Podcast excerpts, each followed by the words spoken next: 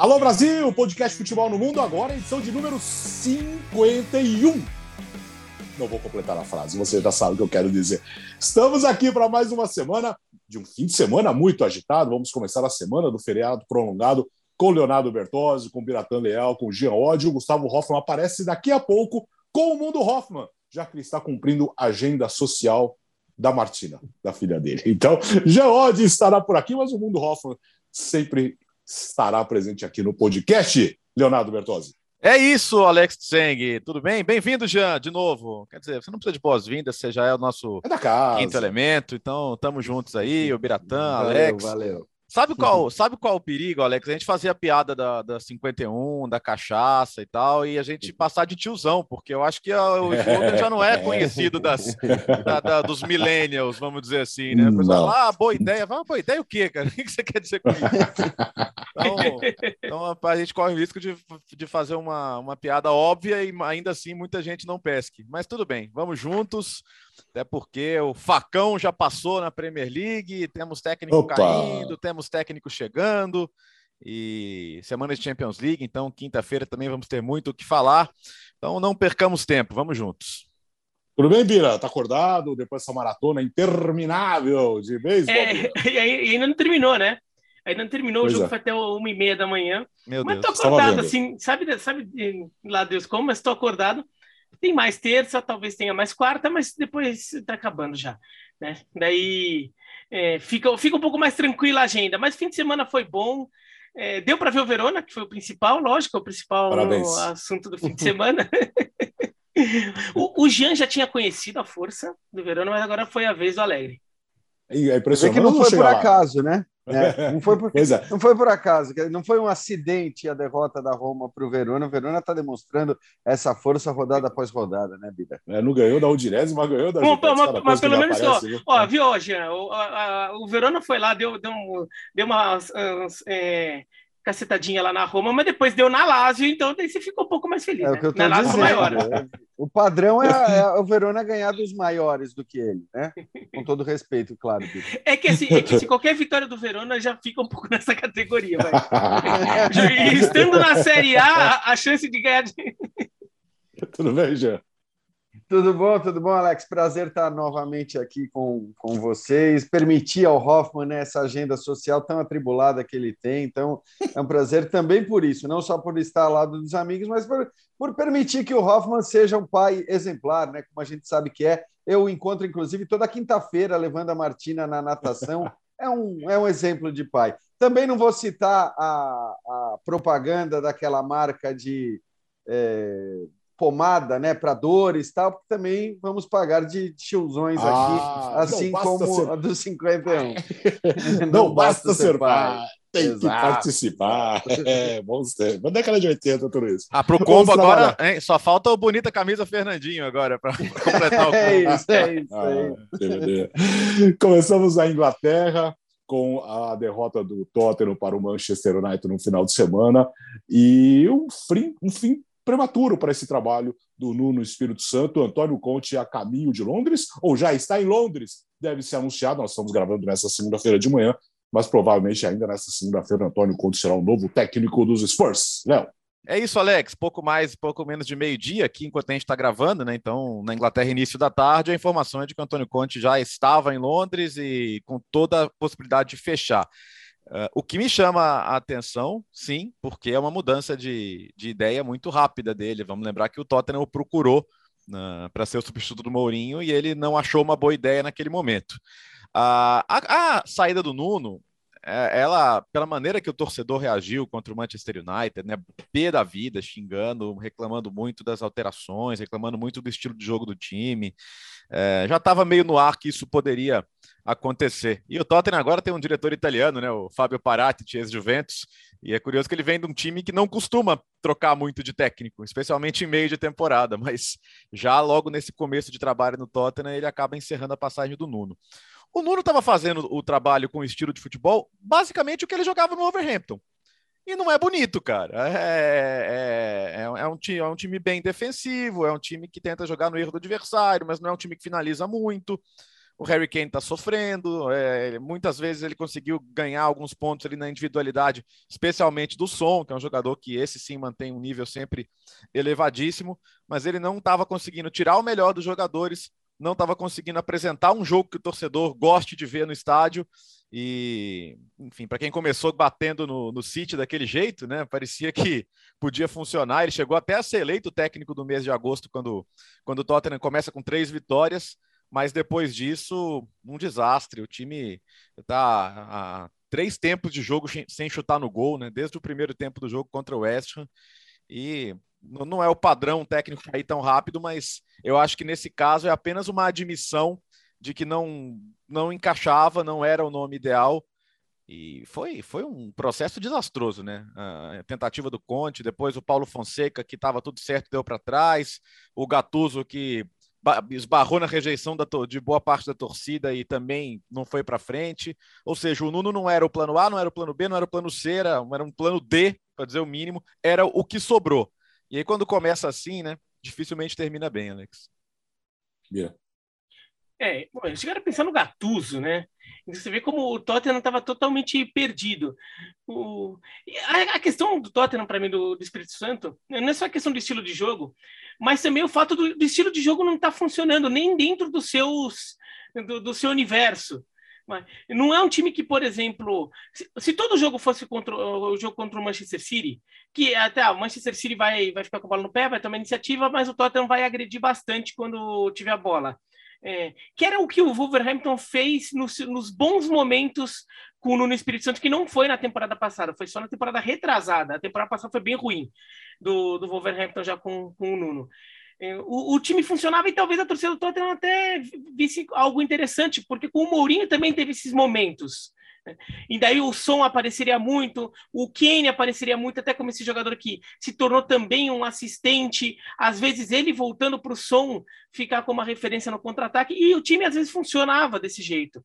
Mas tem cada vez funcionado menos. É um time que não tem controle do jogo, mas também não tem aquelas figuras decisivas que vão dar as estocadas importantes quando o time tiver a bola no pé e tentar ser agressivo, tentar ser rápido.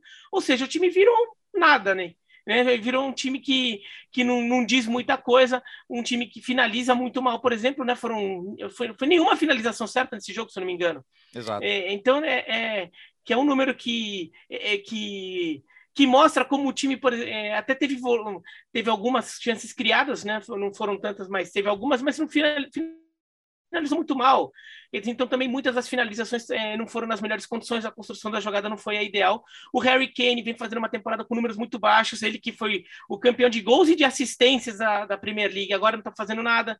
Né? Então, o time vai se esfarelando. E daí. É, agora, é, assim, é curioso que a gente está falando né, da, de um ataque que é o segundo pior ataque do campeonato, junto com outras duas equipes, mas então eu acho que não dá para se justificar apenas pela escolha do, do, tipo de jogo do Nuno, né? Ah, é um jogo mais defensivo, é um jogo mais reativo e tudo mais. Só que você tem o Harry Kane, você tem o Som, né? não se justifica você ter o segundo pior ataque do campeonato. Mesmo a defesa não é uma defesa que funciona plenamente. Estamos falando de 16 gols sofridos em 10 partidas. É, então, acho que assim, primeira coisa, mesmo dentro de uma ideia diferente, de uma ideia que não é aquela ideal para o torcedor, as coisas não estavam funcionando. Ainda assim, para mim é muito claro que a demissão, que é, que é uma demissão absurda para os padrões ingleses, exceção feita talvez ao universo do Chelsea, mas é uma demissão absurda para os padrões ingleses você ter um técnico demitido depois de dois jo dez jogos da Premier League, é muito pouca coisa, né? mas é uma demissão, acho que previsível por aquilo que o Léo falava. O, o, o Nuno estava longe de ser a primeira escolha, estava longe de haver uma, uma convicção na sua contratação quando ela aconteceu, porque justamente a ideia primeiro Paulo Fonseca, depois o Gattuso, aí o Conte que não queria, e agora o Nuno, mas o Nuno chegou como uma opção C, D, então também era claro que se as coisas não andassem, a chance dele cair mais cedo seria considerável. E para mim está muito claro que ele cai mais cedo também, porque você tem uma opção muito, mas muito melhor. Né? Eu, e aí eu sei que os companheiros talvez nem concordem que o Conte seja o técnico ou o nome ideal para o Tottenham, mas é uma opção num outro nível, num outro patamar. É um cara que, que te entrega resultados, né? Eu acho que assim, você pode não gostar do tipo de jogo, você pode não gostar de como ele é, você pode achar que vai durar pouco porque ele tem problema com jogadores, mas é um cara de um, de um patamar indiscutível do ponto de vista de quem quer resultados. E acho que é um bom tempo, né? Desde o trabalho do Pochettino, tudo que o Tottenham mais quer, e as suas escolhas demonstram isso, são os resultados. Eu acho que eh, hoje, para o Daniel Levy, pouco importa como o time vai jogar, se vai jogar bem ou se não vai, ele quer os resultados, porque jogar bem, inclusive, isso aconteceu durante um bom período com o Pochettino e os resultados não vieram. Agora ele quer o troféuzinho, ele quer a taça é, coisa que ele não conseguiu nem com o Mourinho e, e, aparentemente não ia conseguir também com o Nuno. E não dá para comparar Nuno com o Conte em termos de tamanho e mesmo em termos de, de como os times jogam, né? Uh, uma das concepções mais distantes da realidade que existe é de que o Conte é um cara ultra defensivo. Basta ver que a Inter fez mais de 100 gols nas, nas, nas, duas temporadas que fez com ele. Basta ver o que o Lukaku jogou na mão dele. Enfim, é um jogador que, que eu, eu, eu se eu sou o Harry Kane, eu estou esfregando as mãos com a possibilidade de trabalhar com ele, por exemplo, né? É, é, hoje o, o, Harry Kane não está bem, não está bem. É, é, muita gente discute a frustração dele de não ter ido para o City, né? A, a, aquela coisa de ter estagnado na, na, na carreira no momento em que ele poderia estar tá no auge. Mas o fato é que ele está num time hoje que cria pouca chance, gente. O, o, o Tottenham é um time que gera pouquíssimo jogo, é um time que leva pouquíssimo perigo aos adversários. E ele, não que ele não goste de fazer isso, mas perceba a quantidade de vezes que o Kane está longe da área. Por quê? Porque não tem opção. Ele tem que estar tá longe da área. E aí, se ele está longe da área, ele está mais longe de fazer o gol evidentemente. Então, uma coisa é você estar tá num time onde ele faz esse movimento para sair, para tabelar, para gerar uma chance para o som, não no sentido dele estar tá longe da área, porque é a única chance dele pegar na bola. Né? E, e, basicamente o que estava acontecendo no Tottenham era isso. E agora, eu me surpreendo sim com, com, com o Conte topar, porque quando ele sai da Inter, porque a Inter faz promessas que não vai cumprir, de tornar o time mais competitivo para dar um salto mais alto, ok.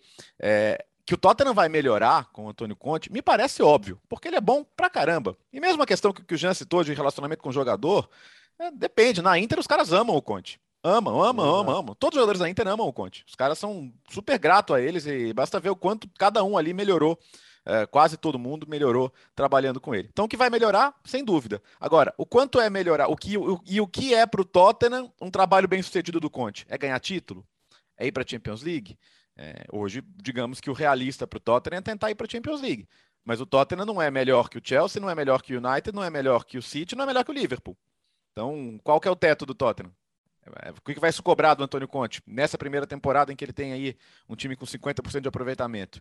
E o que está sendo prometido para ele? Porque ele cobra, né? É, então. É. Ô, Léo, é. essa é a questão. Não é o que vai se cobrar do Conte. Para mim, até pelo que você falou, é estranho o Conte aceitar, porque o Conte é um cara que já mostrou. Claramente ele não tem problema, até pelo que ganham esses caras, em ficar um período sem trabalhar e só aceitar na hora que ele souber que tem uhum. condição de ganhar, de ser campeão. Então, o que eu me pergunto muito mesmo é o que será que foi prometido? Ou o que será que o Conte cobrou ou exigiu para aceitar assumir o Tottenham? E não estou falando de dinheiro, não estou falando de salário, eu estou falando é. de condições mesmo, pensando para essa temporada e para a próxima. Vamos ficar ligado, porque o mercado né, de final de ano, de meio de temporada na Inglaterra, pode ter sim um protagonista, né, né que é justamente o Tottenham atendendo aos pedidos eventuais do, do Antônio Conte. E, e, o Newcastle, né? E o ah, Newcastle. Sim, também, claro. nem se fala. E o Newcastle. É. Mas hoje não precisa ficar tão na defensiva, não. Assim, ah, eu não sei se vocês concordam, não sei se todo mundo vai concordar. O Conte é bem mais técnico que o é, Espírito Santo, acho que. é, né, Jean? Não precisa ficar tão na defensiva. Não, assim, eu acho que a gente, não, concorda é... que, a gente concorda que é bom negócio pro Tottenham. A gente só não concorda que é bom negócio pro Conte. Agora. ah, exato, exato. Tudo bem. Agora, e... vou te falar, ganhar, ganhar alguma coisa no Tottenham tem um peso muito maior do que ganhar alguma coisa no City ou no Chelsea, ou enfim, nos times que estão acostumados, ou no Liverpool, é, nos times que estão acostumados a ganhar recentemente, né? Então, para ele também seria importante nesse, nesse ponto. Agora, do, do, sobre as perspectivas do Tottenham, até acho que há uma, há uma brecha ali para tentar pensar nessa Champions League, e que eu acho possível com a contratação do Conte, que é o Manchester United não está encaixando também. O Manchester United, assim, como time no papel, é muito melhor que o Tottenham. Mas o time não está nessas coisas. É uma vaga que fica mais vulnerável. O, o atual dono da vaga, vai, o ocupante da vaga, é o West Ham. Mas dá para imaginar que o West Ham não consiga manter o ritmo, é um bom time, tem jogado muito bem com o David Moyes já desde, é, desde a temporada passada, mas dá para imaginar que o West Ham não mantém um fôlego. Se o Tottenham fizer um, um, um bom, uma, uma, boa continuação de campeonato, é, tem condição de passar. São cinco pontos só de diferença para o West Ham e dois para o Manchester United. Então, dá para tirar essa, essa diferença. Agora, enquanto o Manchester United ficar com essa vaga vulnerável, se o Manchester United se ajustar, aí realmente as quatro vagas inglesas da Champions League parecem ter dono. No papel, elas têm dono. Na, na, no campo, ainda tem o Manchester United abrindo uma brecha aí. É, o ponto para mim Podemos... é que o, o, o, o, Daniel Levy hoje é um cara bem criticado pelo torcedor, no, né, o presidente, que é que é, um, é os, os, relatos são de que é um dos caras mais difíceis do universo do futebol para se negociar, que é aquele cara que que perde seu tempo, né? Vamos dizer assim. Se você sabe que eu, eu quero comprar seu carro, seu carro, seu carro vale 50. Aí eu chego e faço uma proposta para você de 20. tipo, é, é, é, chega a ser ofensivo, mas é, é, é você faz a oferta só para começar falando, ó, oh, tá vendo? Ó, eu tenho isso aqui e tal. Então, e no final das contas, assim, ele conseguiu fazer grandes negócios. A própria venda do Garrett Bale por, por 100 milhões por um valor recorde na época, né? O, o Tottenham fez boas vendas, mas é isso. É, ele não vendeu o Harry Kane por mais do que isso agora, né? E muita gente acha que talvez fosse o caso de entender que esse dinheiro poderia valer uma reconstrução maior do elenco, que valeria a pena sacrificar um, uma grande estrela insatisfeita para você buscar ali 3, 4 para elevar o patamar do time. Mas o fato é que isso não foi feito. E, e, e ele gere o Tottenham como, com visão empresarial. Né? Então, na cabeça dele, assim, isso aqui, eu não tenho um cheque em branco, como outros times têm, eu tenho que fazer o clube crescer, então ele, ele, ele fez o projeto do estádio, ele queria ter o melhor estádio do mundo, e o estádio do Tottenham é realmente um absurdo, e só que aí inaugurou o estádio veio a pandemia, e aí tudo, todo esse dinheiro que o estádio geraria não gerou nada, né? Então, o, o Tottenham também não está numa situação das mais confortáveis, por isso mesmo que eu acho estranho. Vou voltar no tema. o Tottenham não, não, não é o Newcastle, cara que, que já tem uma poupancinha ali e quando começar a gastar. Para mim, faria muito mais sentido hoje o Conte para o Newcastle do que para o Tottenham, Alex. Diga, Vira, quer falar? Eu só ia falar que tem uma coisinha ainda na temporada, hum. na temporada Tottenham que já vale me chamar a atenção, que é o saldo de gols, hein? Foram 10 jogos já, então a gente já está em um quarto da temporada. O Tottenham tem menos 7 de saldo. Eu, o Manchester United, por exemplo, que é um concorrente direto aí pensando em vaga de Champions, tem mais quatro. E, e a, o Tottenham tem cinco vitórias, cinco derrotas, mas as derrotas foram umas cacetadas, né? 3 a 0 para o Manchester United, para o Chelsea, é, 3 a 1 para o Arsenal, 3 a 0 para o Crystal Palace. Né? Então, isso jogou o saldo de gols lá para trás, é o primeiro critério de desempate da Premier League.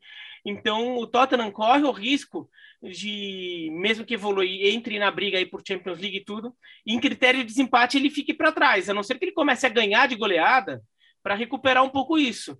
Porque neste momento ele está para trás, está bem para trás em saldo de gols, então ele vai ter desvantagem contra qualquer um neste momento.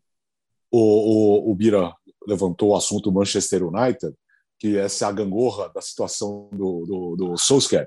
Final de semana tem o derby de Manchester.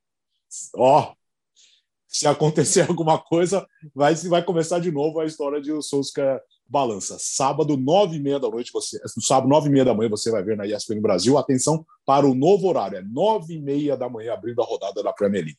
Fica um convite para você ouvir o podcast dos correspondentes Premier, Boa. porque é a primeira vez que o Arsenal, ó, passa o Tottenham. Cara, o Arsenal tá a três Olha pontos só. do City, Alex. Olha que loucura. Pois o Arsenal é? começou Olha. perdendo os três primeiros jogos, deu uma recuperada boa aí. Na...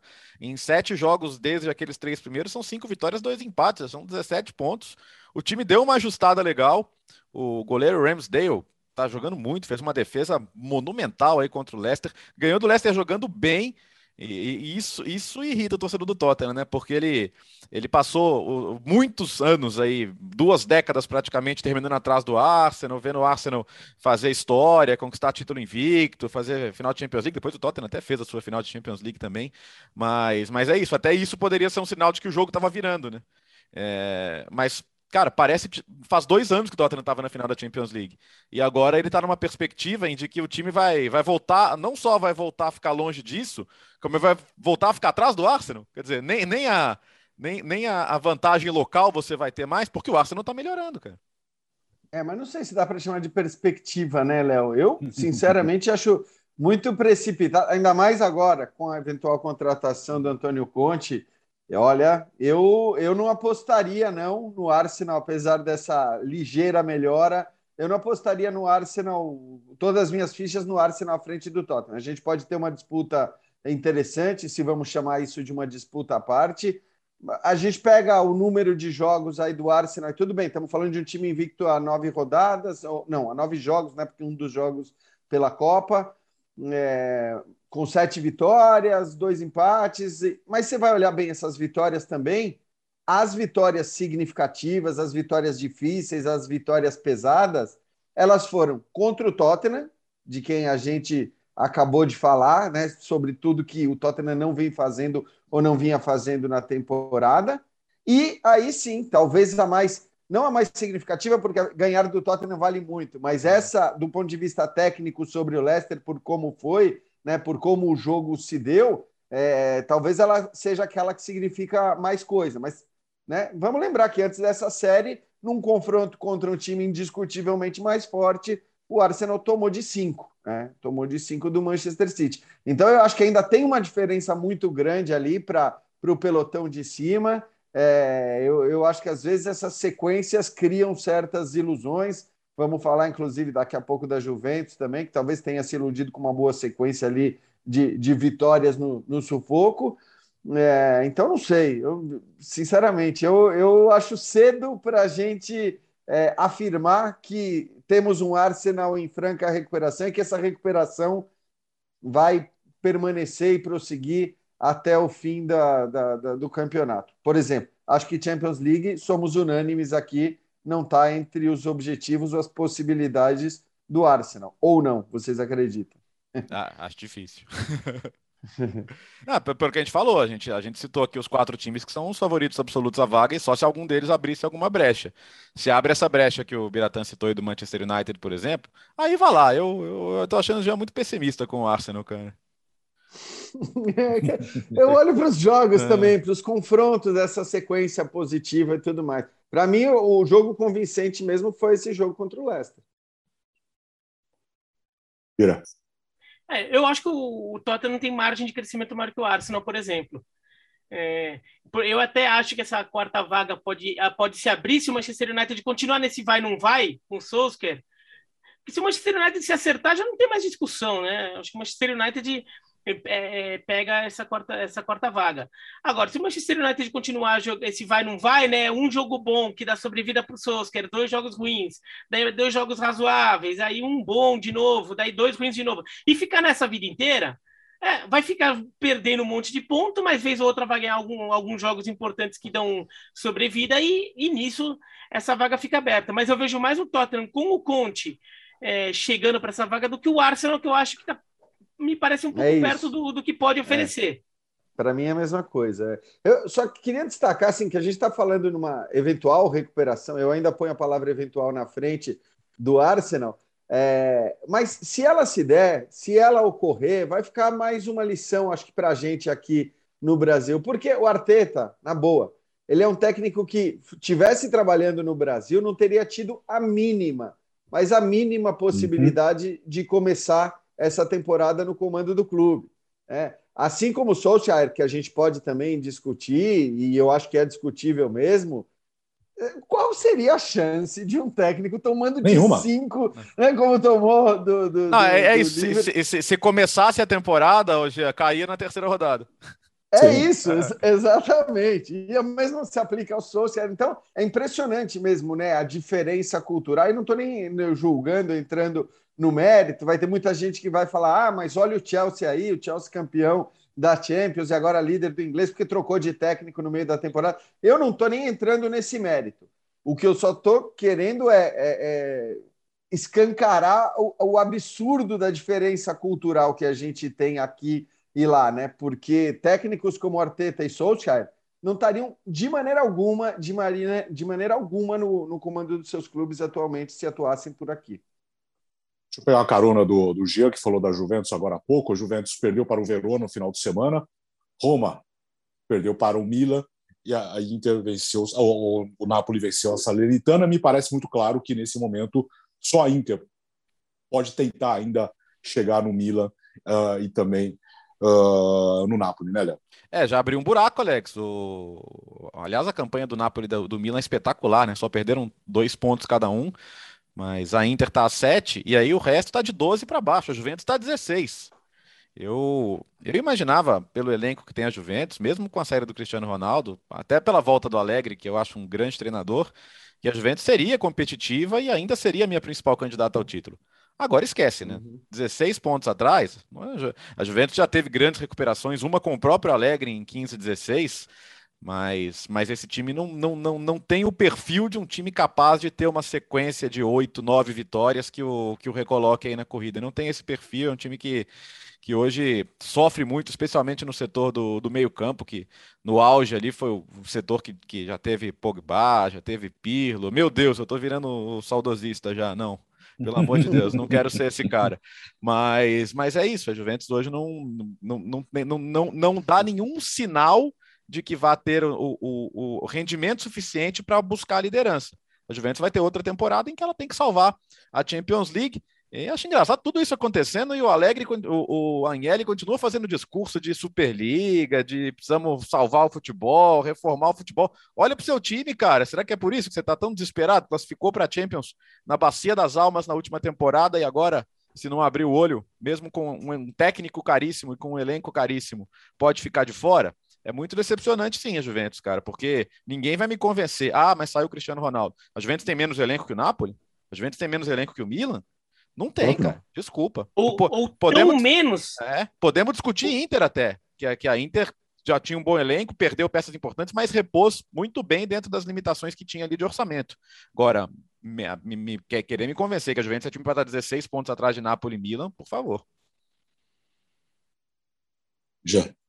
É, então, não, eu acho que é, assim, eu concordo completamente com a avaliação do Léo sobre o futuro. Eu acho que agora ficou praticamente impossível. E também era daqueles que até enquanto a Juventus estava ali com oito, nove pontos atrás, acreditava na recuperação e numa Juventus brigando pelo Scudetto, mas agora parece é. realmente impossível pelo que ela não produz e pelo que os outros produzem, né? E, enfim, estão jogando muito bem. O Napoli está jogando muito bem, o Milan estava jogando muito bem até perder peças importantes e agora essas peças estão voltando. Então parece impossível. Mais difícil é entender os motivos, realmente, porque o Alegre é um bom técnico. Eu acho que para mim não tem muita discussão em relação a isso. Eu acho que o Cristiano Ronaldo, que Eline falou sobre isso, né? A saída do Cristiano Ronaldo, da maneira como aconteceu, ela foi muito pesada porque claro que perder o Cristiano Ronaldo sempre vai te tirar muita coisa, mas ele sair ali no final do, da janela de mercado, né? Meio que quando todo mundo já dizia que ele ia ficar, sair de maneira quase que surpreendente, talvez tenha sido um baque. Não estou falando só psicologicamente, estou falando também do tempo que você tem né, para se movimentar, para tentar repor uma perda que é irreparável. E aí tudo bem, a Juventus foi atrás do Moise Keane ali, mas claro que não é a troca de um por outro apenas. O próprio trabalho do Alegre até então, ele acho que acaba ficando um pouco comprometido, mas é, nada se justifica, né? Por essa qualidade do elenco da Juventus, por a gente estar tá falando de um time que tem cinco caras, né, do, de, da, da, do time campeão europeu e, e, que foram bem, na maior parte deles, caras que jogaram bastante, que foram importantes num momento ou outro é, por todas as alternativas que tem o Massimiliano Alegre, não se justifica mesmo esse nível de atuação. Aí você pode falar, ah, mas não era para perder do Sassuolo, né? Porque era, o resultado foi um pouco cruel demais com aquele gol no final. Você pode pegar resultados ruins e argumentar que eles talvez não tenham sido o que deveriam ser pelos 90 minutos, mas também você pode pegar vários jogos que a Juventus ganhou ali com aquele 1 a 0 no sufoco no final, naquela sequência positiva que ela teve e dizer, ali também não refletiu o que a Juventus jogou. Então é uma Juventus que está muito aquém do que pode apresentar. E eu, sinceramente, não consigo muito ver os motivos. Né? Tem uma ausência de qualidade no meio-campo, como o Léo falou, mas pô, tem tanto time que se ajeita tendo os, os atacantes com qualidade que a Juventus sim tem à disposição no seu elenco. Tem tanto time que se ajusta dessa maneira para explorar os caras da frente e tal, é, que para mim é, é, injustificável realmente o nível de atuação desse time da Juventus sob comando do Alegre. E tem outra coisa, né, Jean? Pode ter sido cruel o resultado contra o Sassuolo, beleza, mas a Juventus, pelo nível de investimento que tem, pela situação do campeonato, então, que também que dá um sentido de urgência maior, a Juventus tem que jogar mais com, com a intensidade de quem está precisando recuperar terreno no campeonato depois daquele início ruim a Juventus não tinha que se não, não precisava estar se dando ao luxo do jogo ter sido cruel ou não. É. Ela podia já ter controlado claro. aquela partida. Ainda mais o Sassuolo, o Sassuolo... Que, é freguesa, que é freguesaço da Juventus. Então, e o a primeira não... derrota em Turim, é. né? E, e, o, e o Sassuolo, Sassuolo, A, gente, a gente já elogiou bastante o Sassuolo, um time que um clube que faz um grande trabalho, tudo, mas o Sassuolo dessa temporada até trocou de técnico, porque o De Zerbi saiu. Tudo. É um Sassuolo mais vulnerável. É um Sassuolo que perdeu em casa do Empoli agora, nesse fim de semana. É, é, é, um Sassuolo que já perdeu em casa da Roma, já perdeu em casa da Inter. É, é, é um Sassuolo que, que dá para é, a Juventus chegar e, e, ganhar o jogo sem ser tão no sufoco assim. E, e, no sufoco, no final das contas, acabou perdendo. E olha, contra o Verona, foi 2 a 1 um para o Verona, mas talvez dois gols de diferença tenha fosse um placar até mais justo, que retratasse uhum. melhor o que foi a partida. O Verona foi bem melhor que a Juventus né, no primeiro tempo, em boa parte do segundo, até que a Juventus faz um gol e daí tá 2 a 1 um, o time pequeno tá ganhando o jogo, vai ficar tudo lá atrás, o time grande vai tentar fazer uma bafa, e mesmo assim é, o, o Verona conseguiu manter a vantagem. Então, tá faltando futebol para a Juventus mesmo. E olha que assim, a gente estava acreditando quando a Juventus começou a ganhar aquele monte de 1 a 0 Não, a, a, pelo menos agora começou a ganhar. É. Tá ajeitando o time, saiu do sufoco, tá ganhando jogos, inclusive do Chelsea, e, mas depois não, não manteve esse crescimento.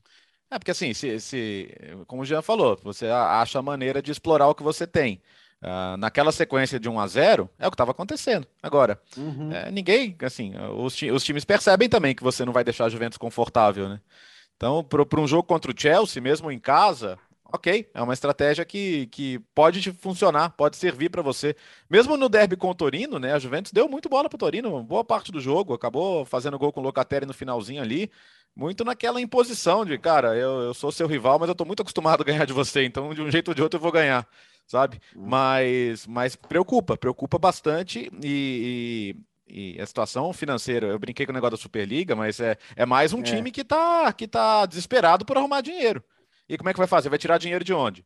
Ah, vai lá e compra. Não vai, não vai ter mercado agora é. para resolver é. o problema, né, Léo? Vai lá em janeiro, compra o, compra o, compra o Vlaovic. Não, sabe? Ah, todo mundo sonha com isso, mas a, a Juventus hoje não está em condição de fazer um mercadaço assim para corrigir questões. E, de novo, acho também que a questão não é mercado. Agora é a hora do, do Alegre, como ele disse, arregaçar as mangas, pôr o rabinho entre as pernas e trabalhar, cara. Trabalhar, trabalhar, trabalhar. O, o, próprio, o fato de a Juventus ter nove pontos na Champions mostra que esse time é capaz de competir. Né? Agora, é uhum. competir pelo quê? É competir agora para tentar ficar entre os quatro, porque o campeonato, para a Inter está sete pontos atrás, mas agora tem os confrontos diretos, tem já tem o derby de Milão nesse fim de semana. Todo mundo ainda trata a Inter, eu trato pelo menos a Inter tão candidata quanto o Napoli e Milan. Eu acho que esses sete pontos para a Inter não são um absurdo de pensar que a Inter possa tirar. Por é. quê? Como porque não seria para a né? Juventus né? também, né, Léo? Não, não, não, não seria. Mas só que é, uma coisa são sete pontos, né? A outra coisa são 15 pontos, 16 pontos.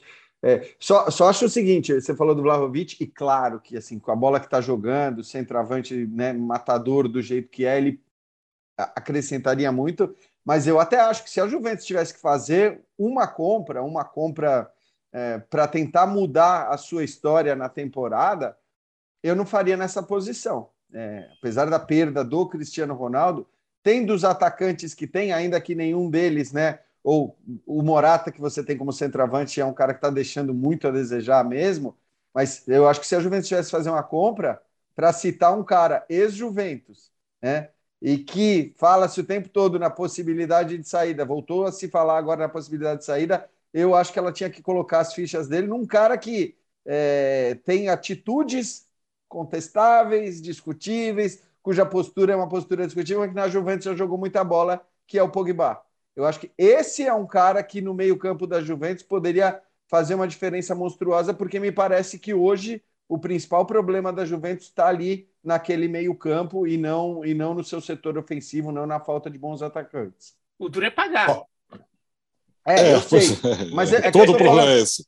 É porque o Léo tá falando do Vlahovic também, que é tão duro pagar quanto, viu? A Sim, é verdade. Apesar de ser jogador da Fiorentina, esse só vai sair por muito, muito dinheiro. Não, ainda mais jogador da Fiorentina indo para Juventus. É. Ou espera acabar o contrato, né? E só para fechar na parte da Itália, a briga ali pelo quarto lugar para fechar o G4 também é bem interessante. Tem a Roma, tem a Atalanta, tem a Lazio e também a Fiorentina Tivemos Atalanta e Lazio, que você esteve nessa, né, Léo? Para fechar aqui. O jogo foi bom, cara, 2x2. Atalanta e Lazio é sempre jogão, né? Ainda mais agora com, com Gasperini, com Sarri. Puxa, é, era meio, era meio óbvio que o jogo seria aberto, bem divertido, e a Atalanta empatou nos acréscimos do primeiro e do segundo tempo.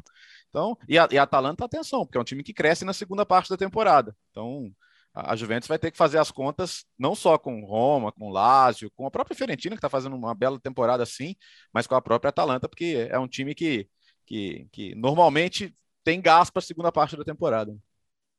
Vamos para a Espanha com um assunto polêmico na semana passada, que foi a não convocação do Vinícius Júnior pela seleção brasileira. O Tite anunciou a lista e não tem o Vinícius Júnior. Aí no final de semana o Vinícius vai lá e faz os dois gols da vitória do Real Madrid contra o Welsh grande fase na Espanha, pelo jeito na seleção brasileira não tão reconhecido assim. Quando convocava o Vinícius, muita gente criticava. Agora veio o lado inverso. Não convocou e é criticado também, e acontece isso no sábado, que ele faz os dois, dois gols da vitória uh, do Real Madrid. É uma questão de amor e ódio com, o Vinícius Júnior, mas o fato é que ele está em grande fase e tem que sim estar na seleção brasileira, Léo. Ah, o, Alex, eu penso o seguinte: é, um jogador com o nível de desempenho que ele tem, no time que ele tem, na liga que ele está, é, e, e, entregando o que ele está entregando, você tem que arrumar um lugarzinho para ele, né? E eu, eu, acho que nessa aí o, o, o, Tite, que eu acho que às vezes apanha excessivamente, mas nessa aí eu acho que ele, ele, ele pensou assim: eu vou preencher as casinhas, tem os caras que eu não posso tirar porque eles estão muito bem, e assim, de novo, o, o Anthony e o Rafinha, por exemplo, como é que você tira? O Rafinha, especialmente, foi o grande nome da última data FIFA. O Anthony sempre tem entrado bem, é, mas você arruma um lugarzinho a mais ali, né? Você, você pode pensar em, em, em, encaixar um jogador que está com a confiança em alta, está jogando bem. Então, senti falta, senti falta sim do nome na convocação. E ele deu azar, entre aspas, dele ter arrebentado nesse fim de semana com, com essa super atuação azar, eu digo, para o técnico da seleção brasileira, uhum. porque agora o, você chega para o torcedor do Real Madrid e fala: peraí, esse cara não está na seleção, quem que está no lugar dele? Né? Acho que é, todo mundo pensa. O que me incomoda né, nessa, nessa escolha. Ah, desculpa, Jean. Vai lá, vai lá, pode Não, o, que, o, que, o, que, o que me incomoda nessa, nessa decisão do Tite é, é a falta de critério e a falta de feeling da situação, de instinto ali de, de perceber a situação. O, eu, o, ele viu lá que o, o Antônio e o Rafinha jogaram melhor na seleção que o Vinícius Júnior, que realmente não foi também na seleção. Num jogo complicado, aquele jogo contra o Chile, em Santiago, que todo mundo foi mal, então também não era um cenário muito bom para o Vinícius Júnior florescer. Mas vai lá. Então ele acha que o Antônio e o Rafinha estão na frente dele eh, do, do Vinícius agora na corrida da seleção. Ok. Os dois estão jogando bem na Europa também, faz sentido. É, mas como que o Vinícius Júnior está jogando na Europa? Não valia você continuar apostando nele e falar, não, eu preciso fazer que esse cara jogar aqui na seleção o que ele está jogando lá no Real Madrid.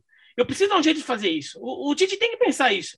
E, e o, o que me incomoda daí em relação a critério é porque o Tite já fez isso várias vezes. O Felipe Coutinho, desde que ele saiu do Liverpool, ele não joga mais aquele futebol. E o Tite continuou convocando o Felipe Coutinho por muito tempo e voltou a convocar agora. E eu não estou nem falando que ele convocou o Felipe Coutinho ao invés de convocar o Vinícius Júnior, porque são ah. posições um pouco diferentes, sei lá o quê. Ainda que possa ter alguma.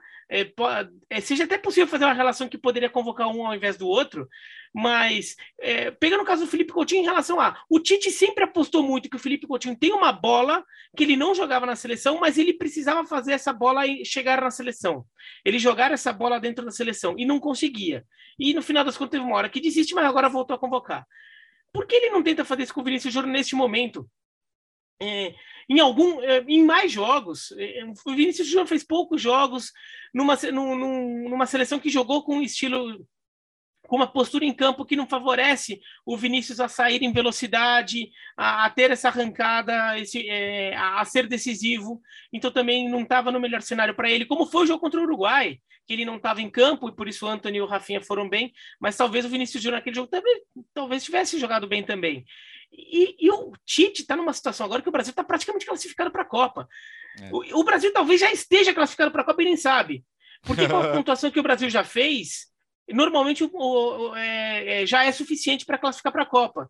Então, ainda que seja possível uma combinação de resultados que o Brasil não vá para a Copa, é muito provável que o Brasil, mesmo que perdesse todos os jogos, a Colômbia, o Uruguai não fossem alcançar a pontuação que o Brasil já estabeleceu. Então, é provável que o Brasil já esteja na Copa e, e ainda não sabe só.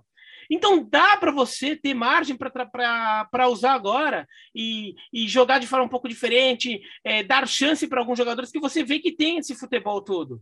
Então, não é de hoje isso, né, Bida? É, não é de hoje. Então, eu acho que. Não, é, é... o Tite repetindo erros. Então, eu acho que para mim a questão é muito mais essa. Até para fazer, assim, não digo um contraponto, mas acho que para tentar pôr outros elementos na discussão, eu não acho absurda a não convocação do Vinícius Júnior, né? É, eu não acho absurda porque os caras que estão sendo chamados são caras que merecem muito essa convocação. E estou falando especificamente do Rafinha e do Anthony. Eles merecem pelo que eles mostraram na seleção brasileira. É, vocês até falaram, ah, pode deixar de convocar um outro jogador de outra posição para que o Vinícius esteja no grupo. Tudo bem, mas aí eu pergunto: ele vai ser convocado e provavelmente não vai entrar em campo porque se você tem para entrar o Rafinha, você tem o Anthony e tal, pelo que o, o, o, Tite costuma fazer também, pelo quanto ele mexe pouco no time, pelo quanto ele faz poucos testes durante as partidas, eu acho que a chance do, do Vinícius ser convocado nesse contexto como uma quarta opção ali para o lado de campo e não jogar nas partidas é muito grande. Por isso eu não acho absurdo a não convocação. Para mim é muito mais é, questionável o fato dele ter jogado tão pouco, mesmo tendo sido tão convocado. E esse, para mim, é, e acho que sempre vai ser o grande problema do Tite. Eu digo sempre vai ser porque acabou a Copa do Mundo e o Tite falou: é, realmente, eu talvez devesse ter percebido que eu precisava mexer mais rápido, é. fazer as mudanças, fazer os testes com maior velocidade e acabei não fazendo. O Tite fez esse meia-culpa, fez inclusive no Bola da Vez, na entrevista da gente. É, e depois meio que continuou na mesma pegada, continuou nessa mesma toada eh, de mexer pouco, de dar poucos minutos. Então, se a gente está falando de um Vinícius Júnior que quase sempre era convocado, sabe quantos minutos ele teve pela seleção? 70 e poucos minutos nas eliminatórias, no total, em todas as convocações, ele jogou, não chegou a jogar 90 minutos, e 63 minutos na Copa América. Então também não chegou a jogar uma partida inteira na Copa América. É muito pouco para você avaliar e para você dizer, ah, esse cara não funciona na seleção. Né? Porque aí bem, você pode dizer, ah, mas o Rafinha entrou e resolveu, o Rafinha entrou e foi muito bem, mesmo com poucos minutos. É verdade. E que bom que tenha sido assim. É, mas eu acho que os minutos dados ao Vinícius, eles não são suficientes para você dizer, pô, esse cara aqui não me entrega na seleção. E claro que o fato do cara viver hoje o seu melhor momento no Real Madrid isso é indiscutível, ele vive o melhor momento dele no Real Madrid, coloca uma pressão a mais em cima do técnico. Mas só, assim, para encerrar, eu acho mais discutíveis até outras convocações, como a do Gerson, que no mesmo campeonato do, do Bruno Guimarães está jogando muito menos do que um jogador que atua na mesma posição. Um Gerson que também não entregou nada na seleção, então não, aí não tem a justificativa do ah, eu preciso chamar o Rafinha, porque o Rafinha está jogando muito bem na seleção eu preciso chamar o Anthony, porque o Anthony está jogando muito bem na seleção. Isso não se aplica ao Gerson. E o Gerson foi chamado para o Bruno Guimarães, por exemplo, ficar de fora. Então, eu contesto muito mais isso, ou também Felipe Coutinho versus Claudinho, do que a não, não chamado do Vinícius Júnior, porque para que ele não fosse chamado, Anthony e Rafinha merecidamente estão na seleção. Nós estamos a um ano da Copa do Mundo. A seleção brasileira tem cara já de um time competitivo para ganhar uma Copa do Mundo? Não está na hora do Tite ter um mostrar para o público, para o torcedor, que esse será o time? É, eu acho que assim, daqui até a Copa do Mundo, o, é muito difícil ter uma melhora radical no cenário. Eu não sei que o Brasil comece a jogar um futebol encantador, mas quais as chances, né? Não tem, não tem acontecido até aqui. Ah, os adversários eliminatórias são, são os mesmos, e isso é muito ruim também, né? Porque você acaba enfrentando sempre o mesmo tipo de desafio, os mesmos adversários, é a Copa América, eliminatórias. Então, Brasil e Peru, você acorda, tem Brasil e Peru amanhã, né? Então, no final das contas, é, isso, isso dificulta muito uma preparação. E não tem como mudar agora, né? O Brasil vai jogar com, com esses adversários, porque tem a questão do calendário dos europeus que a gente já discutiu várias vezes, não vai mudar também. A, a única data de amistosos que eles têm é, é março mas o Brasil vai estar jogando eliminatórias ainda, as últimas rodadas, então, no final das contas, é, eu não consigo ver uma mudança de cenário. O que, para mim, assim, também diz muito pouco. Acho que na, na, a gente já viu inúmeros casos de seleções que se acertaram dentro de uma Copa do Mundo, não, né, nem, não digo nem as vésperas, não, já vi seleções que se acertaram dentro de Copas do Mundo mesmo, que chegaram mal e foram melhorando ao longo da competição. As, as, as Copas do, do Mundo, até as vencidas pelo Brasil, têm um pouco dessa característica. Então, assim, eu não, eu não sou alarmista também, não. Eu acho que que o, o, próprio cenário da Argentina, cara, a Argentina até outro dia era uma seleção sem futuro e hoje é uma seleção que joga super bem. É, ganhou a Copa América jogando bem, tá, tá, jogando bem agora na eliminatória, embora tenha menos pontos que o Brasil, hoje joga melhor que o Brasil. É, exceção feita Brasil-Uruguai, que foi um jogo muito bom da seleção brasileira, mas quem garante também que vai jogar bem a Copa do Mundo? Então, é, é claro que você tem que é, se preparar para chegar bem, mas eu, eu, eu não sou, eu não, eu não, eu não tenho esse, esse alarmismo todo também em relação à seleção, não. É, eu penso exatamente como você, pelo que é uma Copa do Mundo, um campeonato de sete jogos, também se depende de quem vai enfrentar ou não. É, e, e, acho que a história das Copas mostra isso, como você falou, mas o que talvez exista de diferente para outras Copas é a quantidade de seleção que chega bem ou que chega crescendo, né? Porque eu, eu sei que por muitos anos a gente falou, bom, beleza, o Brasil não, não joga um grande futebol, mas quem joga? Né? Que seleção é tão forte assim? A verdade é que hoje a gente olha e coletivamente encontra seleções jogando mais do que o Brasil. Não se discute isso. Né? Em relação, por exemplo, à Espanha e à Itália, são duas seleções com menos estrelas, com menos jogadores renomados e que jogam coletivamente bem melhor do que o Brasil. Uma França que tem mais qualidade técnica, individual. Não é um time que né? É um time que poderia jogar muito mais, também não se discute isso, mas que é muito forte vai ser muito forte né, contra quem quer que seja com os jogadores que tem. Você citou a Argentina melhorando. A própria Alemanha, que a gente não sabe em que nível vai chegar, mas vai demonstrando aí uma possibilidade de melhora. Uma Inglaterra.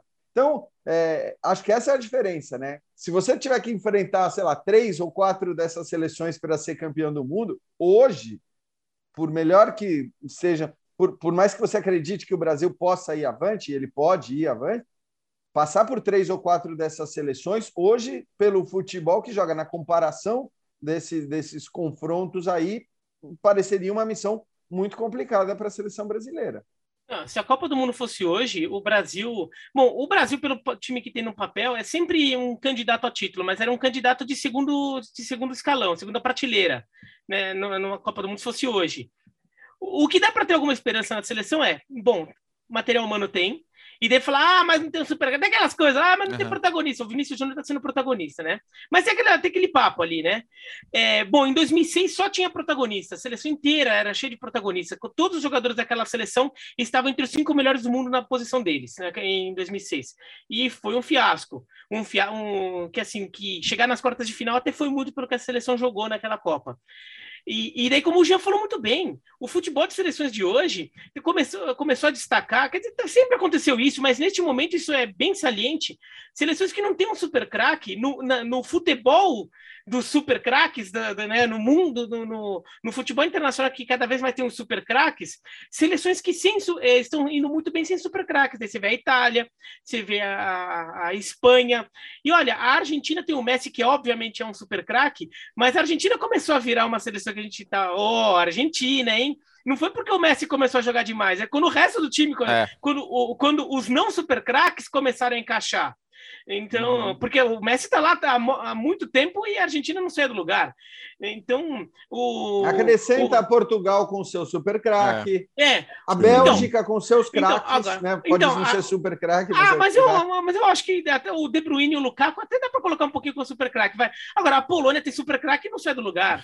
A, a Noruega está até melhorando um pouquinho, mas a gente até imagina até que, que a Noruega tem um teto ali, é. né? Com, com o Haaland. Mas é, os, várias seleções sem super craque estão se destacando, estão jogando muito bem. A França, que é um time cheio de de craques e tudo, perdeu da Suíça então, na, na Eurocopa. E suou daquele jeito lá na, na Liga das Nações, né? Tendo que virar dois jogos.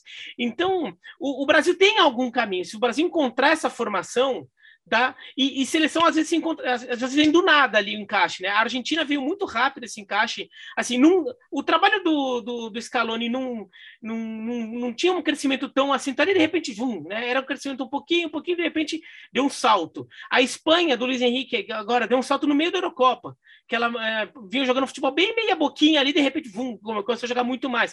Então, assim, dá para imaginar que pode acontecer com o Brasil. Agora, a gente não tem como cravar, a gente só tem que ficar olhando e vendo o que acontece. E ficar criticando ou apontando eventuais erros. Uh, como nós dissemos no começo do programa, Gustavo Hoffmann hoje tirou uma licença para cuidar de compromissos sociais da nova estrela da companhia, da é. família, da Martininha. Mas ele está aqui, vai participar do nosso Mundo Hoffman, né, Léo? É isso. Hoje, Gustavo Hoffman deixou um boletim gravado como, como participante dedicado que é deste podcast. E vamos ver para que lugar alternativo ele nos leva hoje. Não tem ele, mas tem vinheta sim. Então, roda aí o Mundo Hoffman! Sim, aqui estamos. Não pode faltar a vinheta do Mundo Hoffman com o Leonardo Bertozzi e, claro, o próprio conteúdo em si. Valeu, Jean. Não pude participar de todo o podcast, mas metade deste Mundo Hoffman é dedicado a você. Primeiro começamos pela Tchequia, onde o Slavia Praga teve um início de temporada bem ruim, principalmente nos torneios continentais. O Slavia nos últimos anos, ele foi é, o melhor time do leste europeu nas participações continentais. Quartas de final de Europa League 2019-2021. Teve aquela bela participação na fase de grupos da Champions 2019-2020 grupo que tinha Inter, Dortmund, Barcelona e o Slavia jogou em alto nível com todos os adversários, fez belos jogos. Só que no início dessa temporada caiu nas fases preliminares da Champions para o Ferencváros da Hungria e aí foi enviado para as fases preliminares da Europa League. Perdeu para o Legia Varsóvia e ficou com uma vaga no final das contas na fase de grupos da Conference League, onde vai mal. Só uma vitória depois de três rodadas, está na briga pela classificação, mas tem um início muito ruim até aqui. No Campeonato Tcheco, teve uma derrota para o Sparta Praga, é a única derrota no campeonato, mas foi justamente para o maior rival, o Sparta Praga, o grande clássico do futebol tcheco, há algumas semanas. Parecia que, que as coisas iam desandar pelos lados do Slavia, mas depois dessa derrota no clássico, conseguiu encaixar uma boa sequência, quatro rodadas, três vitórias e um empate. E nesse final de semana venceu o Vitória Pilsen por 2 a 0. É, o Campeonato Tcheco, ele, o, Slavia é o atual tricampeão. Né, e entrou na temporada como grande favorito. Mas nessa temporada, ao que parece, teremos uma bela disputa pelo título. Depois de 13 rodadas, o Vitória Pilsen tem 33 pontos, o Slavia agora foi a 32 o eslovático, que é a surpresa até aqui, tem 31 e se coloca entre os grandes porque o Sparta Praga é o quarto com 30. O eslovático dificilmente vai permanecer nessa disputa, mas se o Sparta conseguir perseguir Vitória Pilsen e Slavia Praga, que têm sido os times mais fortes do país nesses últimos anos, é, a disputa realmente vai ficar bem legal. O Slavia, ao que parece, reencontrou seu caminho. Vamos ver se na Conference League consegue ter um retorno bom para garantir a classificação com a primeira colocação, que manda direto para as oitavas de final, ou com a segunda colocação para a fase anterior às oitavas da Conference e cruzar com, com os terceiros colocados que vêm da fase de grupos da Europa League. Tá aqui para quem está nos acompanhando no YouTube, belíssima camisa que eu visto aqui do Slavia Praga. Noruega agora, Jean Ode, em sua homenagem, até engasguei, Jean, isso é praga sua, hein? Bodoglimt, é, Diferentemente do Slavia, você sabe muito bem, Jean, O Bodoglint vai bem demais na Conference League, representante norueguês na competição, 7 pontos em 3 rodadas, goleou a Roma por 6 a 1 no último jogo, resultado que surpreendeu é, o mundo, chamou atenção pelo Bodoglint, mas para o Bodoglint, mas quem gosta um pouco mais de futebol alternativo já conhece muito bem essa equipe, porque é atual campeã norueguesa, 2020. Aliás, vale ressaltar essa diferença, né? Na Noruega, o campeonato ele começa e termina no mesmo ano, como aqui no Brasil. É diferente de outros países da Europa, como a própria Tchequia, que eu acabei de citar, que tem temporada 2021-22. Na Noruega, não. Na Noruega, temporada 2021. Por isso, o campeonato já está na reta final. Faltam apenas 5 rodadas, são 16 times na primeira divisão. O Bodo Glimt é o atual campeão, ou apenas Glimt, né? a torcida chama mais só de Glimt apenas. É o atual campeão. Em 2019 foi vice, na temporada passada ganhou com uma campanha arrasadora, 103 gols marcados em 30 rodadas. Nessa temporada está um pouquinho mais discreto, 20, é, 50 gols em 25 rodadas até aqui. Nesse final de semana venceu o Sandefjord por 1 a 0, gol do Hugo Vetlesen, que hoje é a, a, um, um, dos principais ou o principal destaque jovem dessa equipe. O Bodo Glimt trabalha muito bem a base, revela jogadores. O Vetlesen tem só 21 anos, é um atleta que passou por toda a base da seleção norueguesa. São 7 pontos de vantagem sobre o Molde. 5 rodadas para jogar, 7 pontos de vantagem. Molde que foi o campeão em 2019 com o Bodo Glimt vice. Nessa temporada de 2019, quem abre né, no comando do, do do molde é o Ole Gunnar Solskjaer. E aí ele é chamado pelo Manchester United. Em 2020 deu o Bodo Glimt e agora, ao que parece, vai dar o Glimt de novo, que é uma equipe bem ao norte da Noruega, se tornou inclusive o primeiro campeão dinamarquês, é, dinamarquês não, primeiro campeão norueguês dessa região bem ao nordeste da Noruega, lá em cima, bem perto lá do Polo Norte, já quase estou exagerando, brincadeira, mas é realmente bem ao norte da, da na, na região da Noruega. Sete pontos, cinco rodadas para jogar. Jean certamente está torcendo por mais um título do Bodoglint. E é isso, meus caros. Um grande abraço. Quinta-feira estarei de volta.